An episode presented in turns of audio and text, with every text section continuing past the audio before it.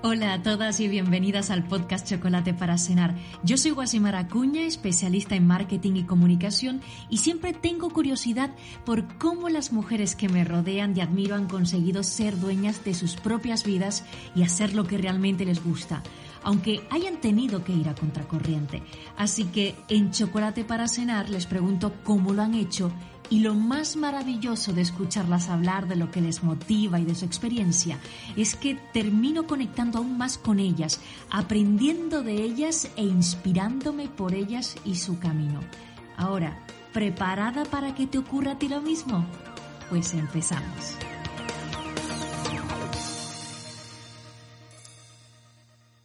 En este nuevo episodio he invitado a Chocolate para cenar a una mujer que lucha a diario contra los estereotipos y que, como hacemos nosotras eh, con nuestro podcast, ha creado una comunidad para impulsar el empoderamiento femenino. Ella lo hace a través de su experiencia y la de otras mujeres, perla como ella.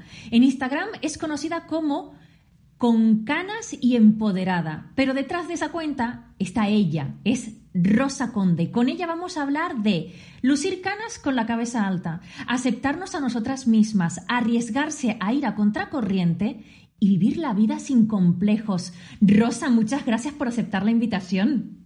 A ti, madre mía, estoy hasta abrumada. Qué presentación más bonita. Muchísimas gracias. Muchísimas gracias a ti. Cuéntanos, he, dicho mujer perla, pero ¿qué es una mujer perla? Un buen día yo decidí eh, dejar el tinte y me pilló justo, pues hace ahora prácticamente un añito. Entonces, en esos seis meses hasta septiembre, auné todos mis esfuerzos para buscar mujeres que estuvieran pasando por la misma situación que yo. ¿Cuál fue mi sorpresa? Que o bien no existían o yo no las supe encontrar. Cuando decidí hacer pública mi decisión, eh, tenía claro que no quería juntar como mi Instagram personal con el tema de las canas y yo tenía muy claro, en busca de ese naming, eh, que quería que fuera todo en español.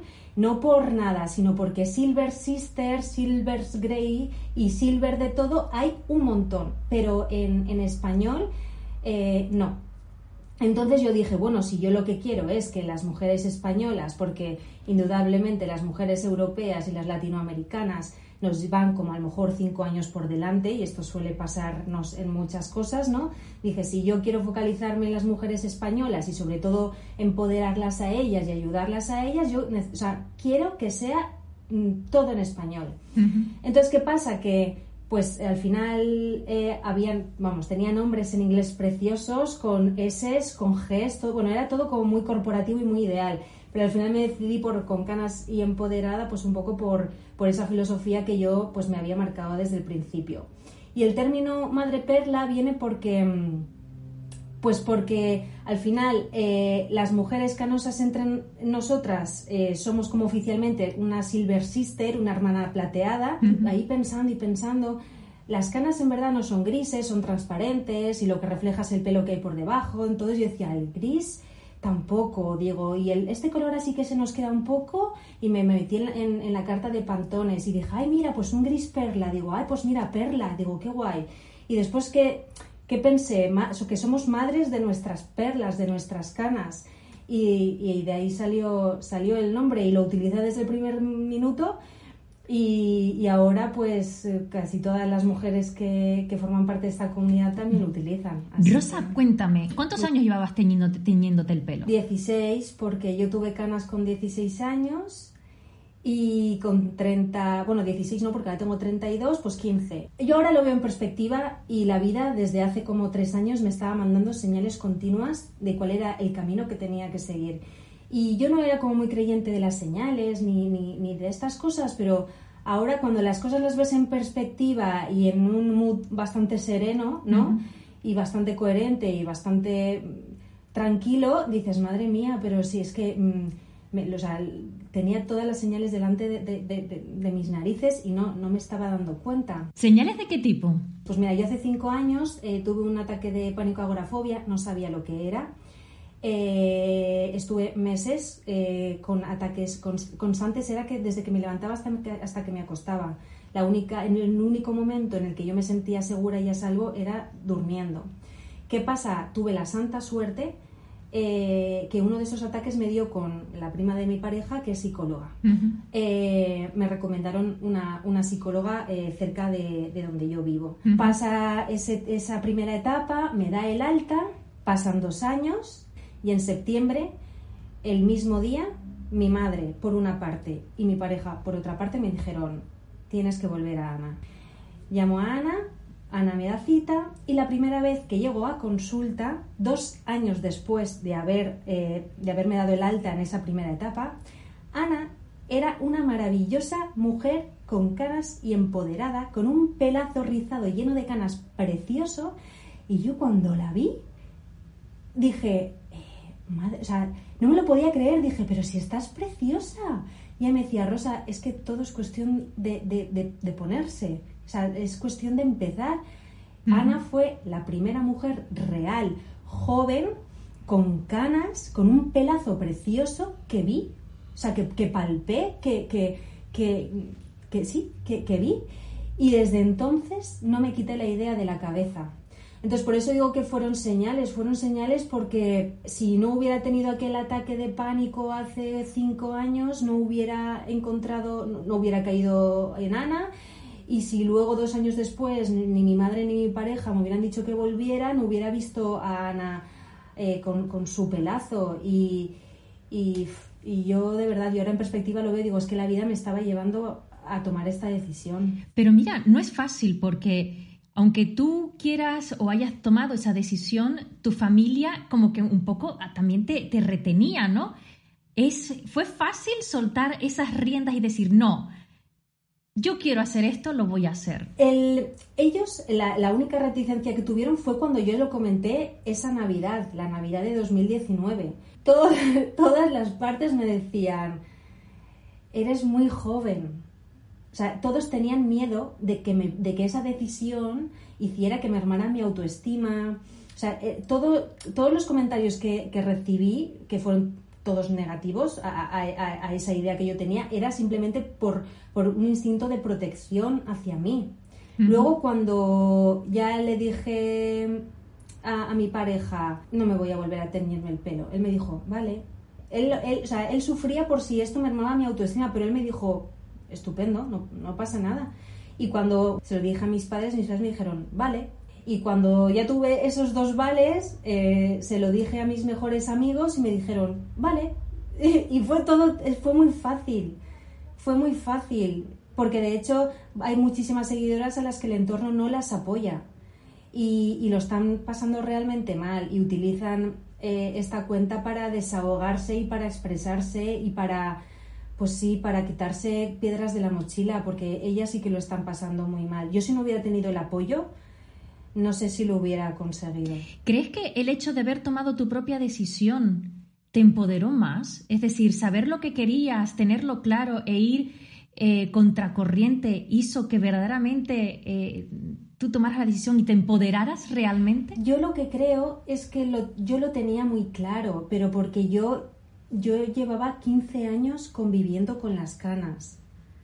Entonces yo estaba harta, yo estaba cansada, estaba desgastada, estaba crispada, estaba harta, estaba harta, porque encima a mí me crece el pelo muy rápido y a las dos semanas yo ya volví a tener mis canillas por ahí.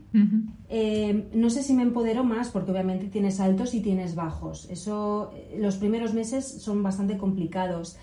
Pero, pero claro, mi decisión fue una decisión muy meditada, muy consciente y muy coherente y creo que vino en el momento idóneo para, para, para mí, vital idóneo.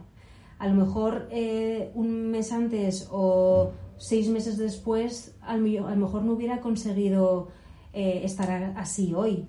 Yo ahora estoy muy feliz, que es lo que es lo que cuenta al final. Pues sí, es lo que cuenta. Mira, para todas esas personas que queramos dejarnos las canas pero no nos atrevamos, ¿es un proceso fácil? Pues no, eh, tengo bastantes IGTVs hablando de, del tema.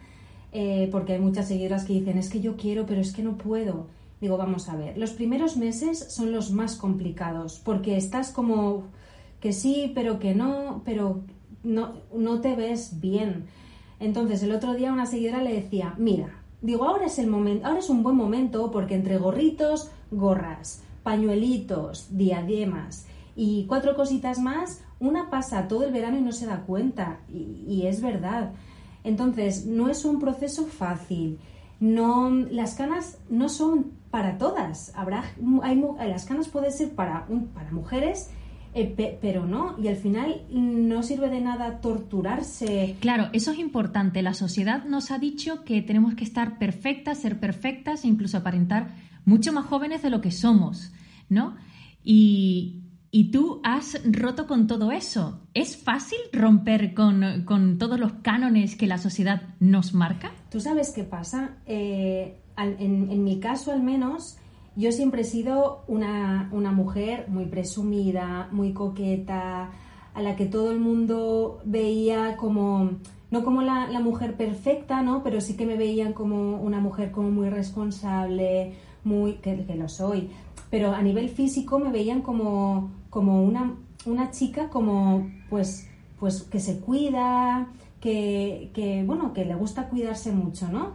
Entonces, claro, eh, cuando mm, este entorno, que no es el más próximo, sino que ya es un entorno ya de, pues, de gente conocida y demás, em, ha visto la decisión que, que he tomado y sobre todo han constatado que unas canas no te hacen más vieja, no te merman como mujer, no te merman como profesional, que son, es un color de pelo más, eh, yo creo que eh, les ha hecho como ese clic que es por lo que yo pretendo todos los días em, luchar, que es que, por favor, unas canas es un color de pelo que no te hace más vieja, ni menos mujer, ni menos profesional. Por eso tengo una sección en, en Instagram que es con canas y, y siempre es con canas y madre, con canas y mujer, con canas y empoderada, con canas e inteligente, con canas y merecedora, con canas y autocompasiva. O sea, eh, tenemos canas,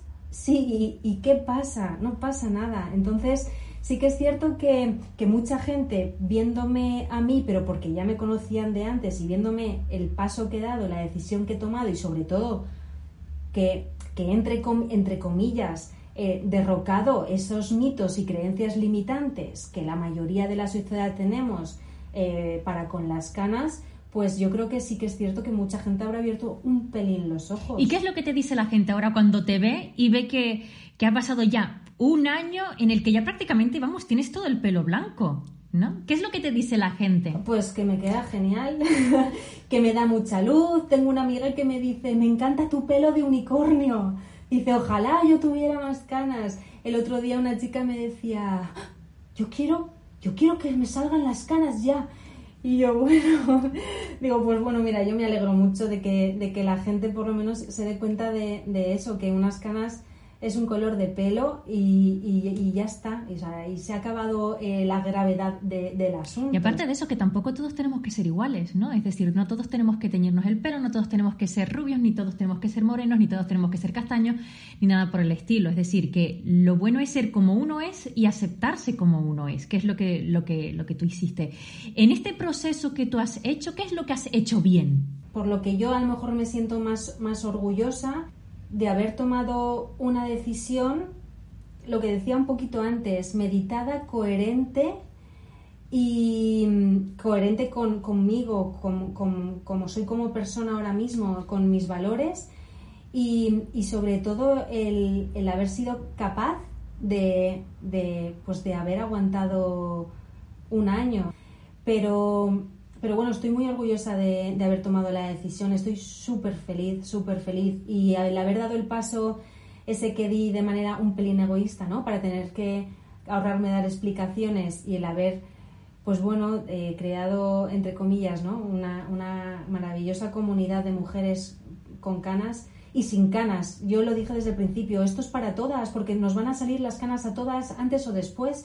Y cuanto antes o después seamos todas capaces de, tener empatía con la mujer que tenemos enfrente, de ahora mismo sonreírle con la mirada por la calle, que a mí eso me encanta. Cuando me encuentro una mujer y me sonríe con la mirada y yo se la devuelvo, es algo que dices, madre mía, es que estás como muy en sintonía, empatizas muchísimo Y, al final es que las mujeres nos tenemos que apoyar entre nosotras, y no es que no nos queda otra. Y esa también es la finalidad de Chocolate para Cenar, de nuestro podcast, ¿no? Es decir, que conozcamos historias y que veamos que todas también tenemos que apoyarnos unas a las otras, que, eh, que no tenemos por qué ser todas iguales, pero que las experiencias de los demás nos puede ayudar. Cuéntanos, ¿dónde la gente te puede buscar?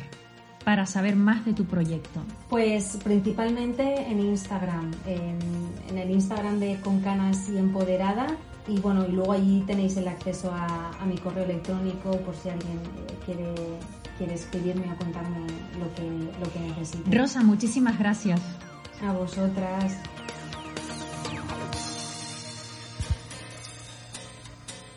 Bien, sigamos descubriendo historias de mujeres fascinantes e inspiradoras que demostraron que las mujeres hacen cosas. Con Ángela Rodríguez Verge. Hola, bienvenidas, bien halladas. ¿Cómo están? Deseo de corazón que todo les vaya bien. Algunas ya habrán disfrutado de sus merecidos viajes, otras no. No sé ustedes, pero yo con el tiempo les he cogido una rabia horrible a los aviones. Supongo que es por culpa de haber vivido lejos de casa durante tantos años.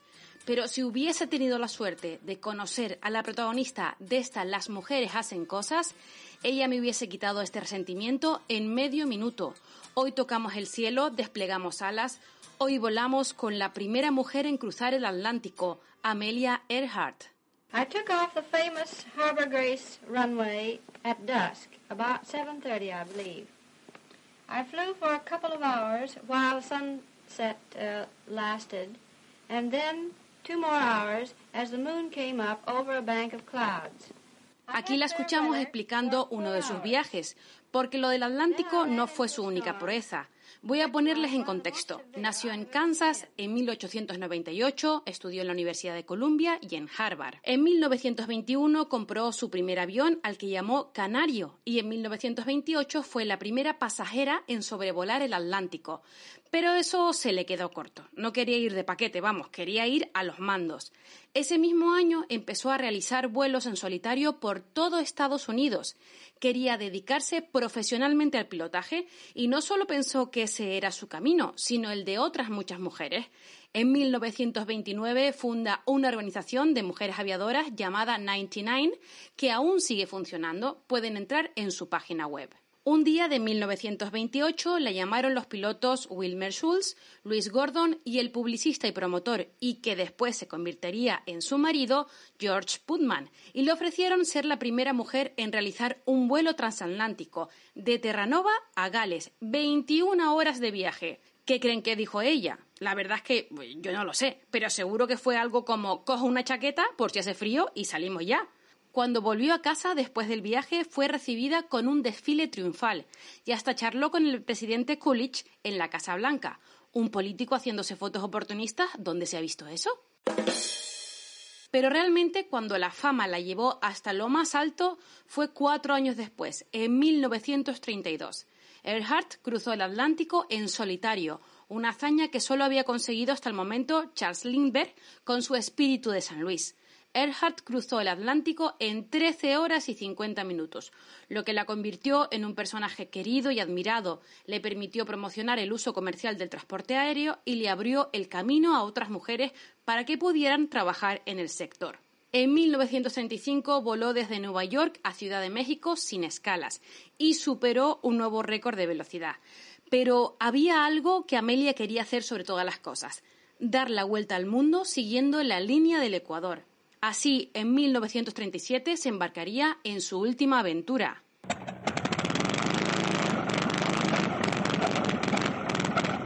Ella y su copiloto, Frederick Noonan, despegaron de Miami y un mes después debían aterrizar en la isla Howland, en el Océano Pacífico.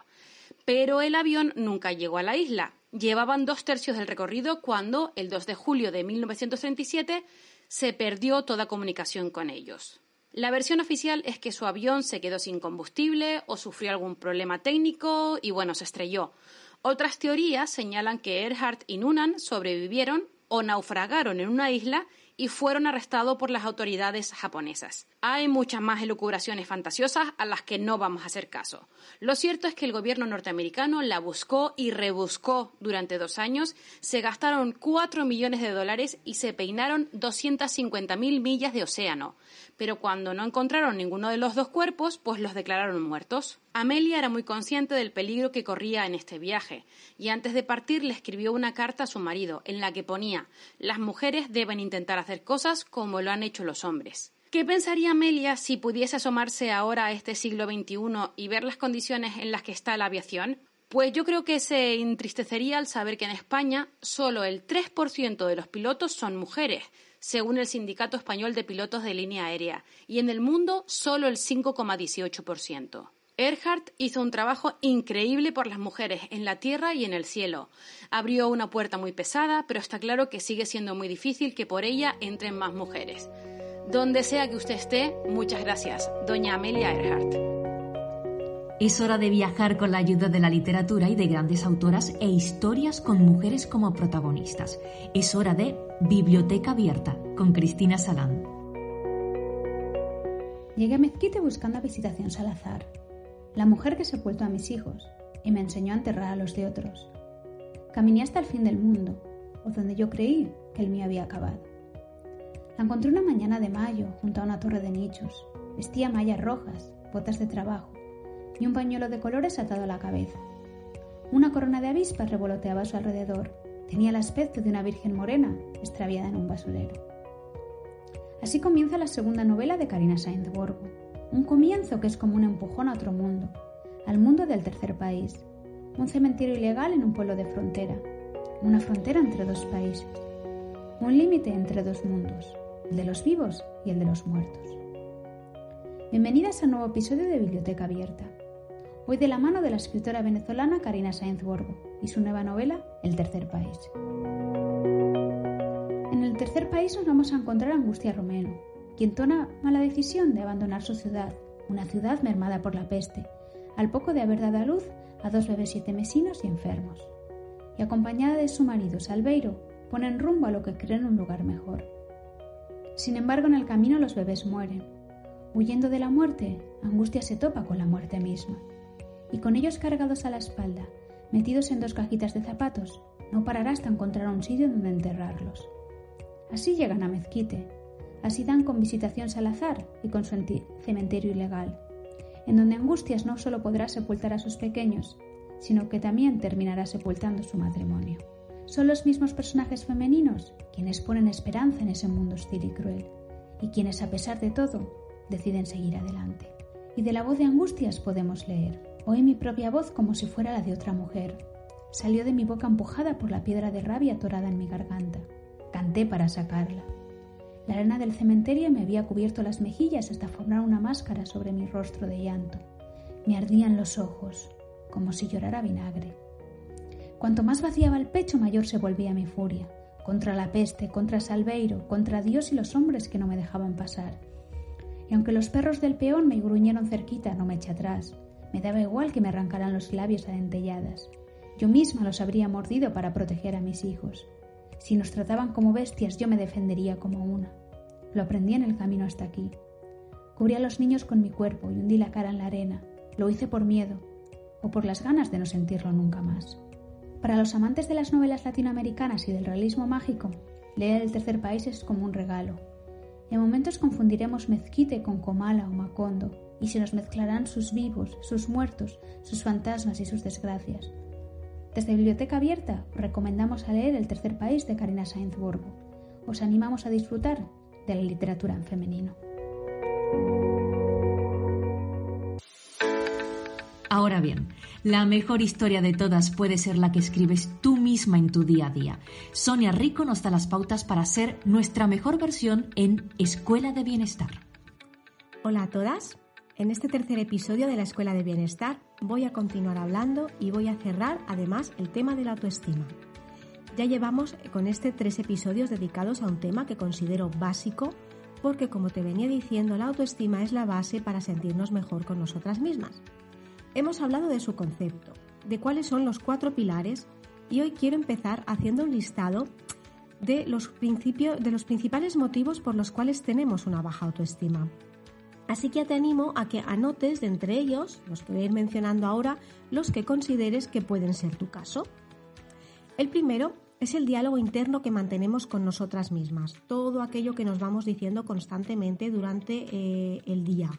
Si hacemos algo bien, si hacemos algo mal, si nos machacamos, si nos felicitamos, si nos damos una palabra interna de aliento a lo mejor cuando tenemos un día complicado. La segunda sería compararnos con un ideal. A veces nos estamos comparando con un ideal que incluso no es ni una persona real. Si nos comparamos con un ideal vamos a estar frustradas la mayor parte del tiempo. Hay que ser realistas y ver con quién nos estamos comparando.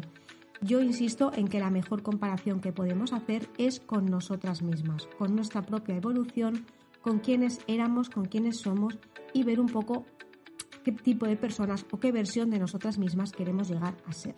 Otra causa puede ser el lugar en el que estamos buscando la autoestima, que no sea el correcto. Esto es muy común, ¿por qué? Porque a veces estamos buscando la autoestima a través de una persona o en tener un cuerpo perfecto o únicamente en los resultados, en los resultados de nuestro trabajo, por ejemplo.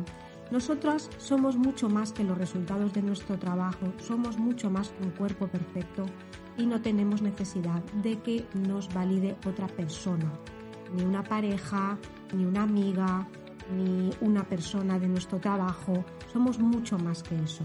También puede venir del tema de los patrones de aprendizaje que tenemos de nuestra infancia cómo nos han educado nuestros padres, cómo de exigentes han sido con nosotros, qué nos requerían, qué nos exigían, qué nos pedían, o el colegio también. Existe también otra causa que es la falta de reconocimiento de nuestras habilidades. Nos cuesta mucho eh, reconocer todas las habilidades, todas las cosas que hacemos bien, todas las situaciones del pasado en las que hemos conseguido logros gracias a nuestros recursos y habilidades personales. También existen las heridas emocionales del pasado. Suele suceder mucho, pues bueno, en relaciones personales, de pareja, haber tenido un fracaso o haber tenido a alguien a nuestro alrededor que ha sido una persona tóxica o que nos ha traicionado, nos puede haber dejado una herida emocional que nos va a causar un lastre a la hora de emprender otro tipo de relaciones. a todo esto subyace la falta de autoaceptación, de lo que ya hemos hablado en el episodio anterior. Yo te sugiero que pienses bien, que identifiques de toda esta pequeña lista cuáles son eh, pues los motivos que crees que pueden ser tu caso y también si consideras que eh, hay otro, otro factor que yo no he mencionado, añádelo también a esta lista.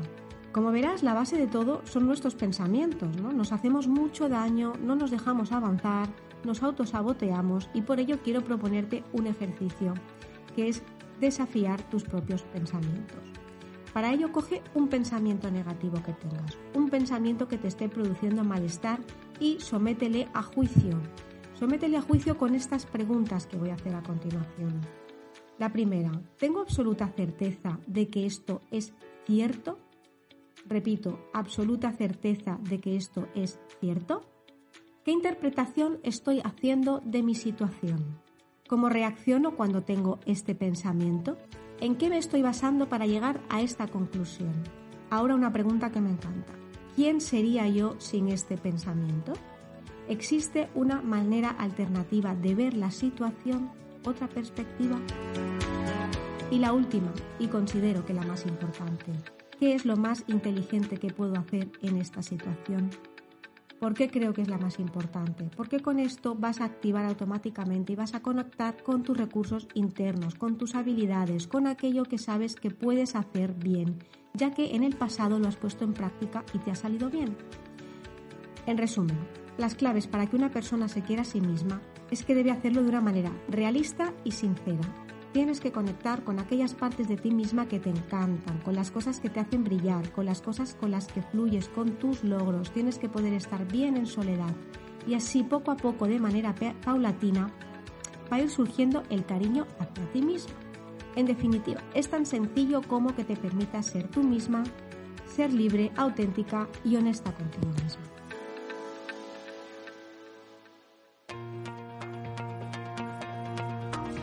Ya está bien de contar historias, al menos por hoy, gracias a Ángela Rodríguez Verge, Cristina Salán y Sonia Rico, mujeres que también nos inspiran y muchísimo. Gracias también a ti por escucharnos y seguirnos en Instagram y Facebook. Es en esas plataformas donde encontrarás además contenido adicional, cosas que no has podido escuchar en el podcast. Así que aprovecha esa oportunidad, esos medios y conecta con nosotras y cuéntanos qué te ha parecido el episodio. Aunque lo dejemos hoy aquí, es verdad que nosotros ya estamos trabajando en nuevas historias que contarte, así que hasta el próximo Chocolate para cenar.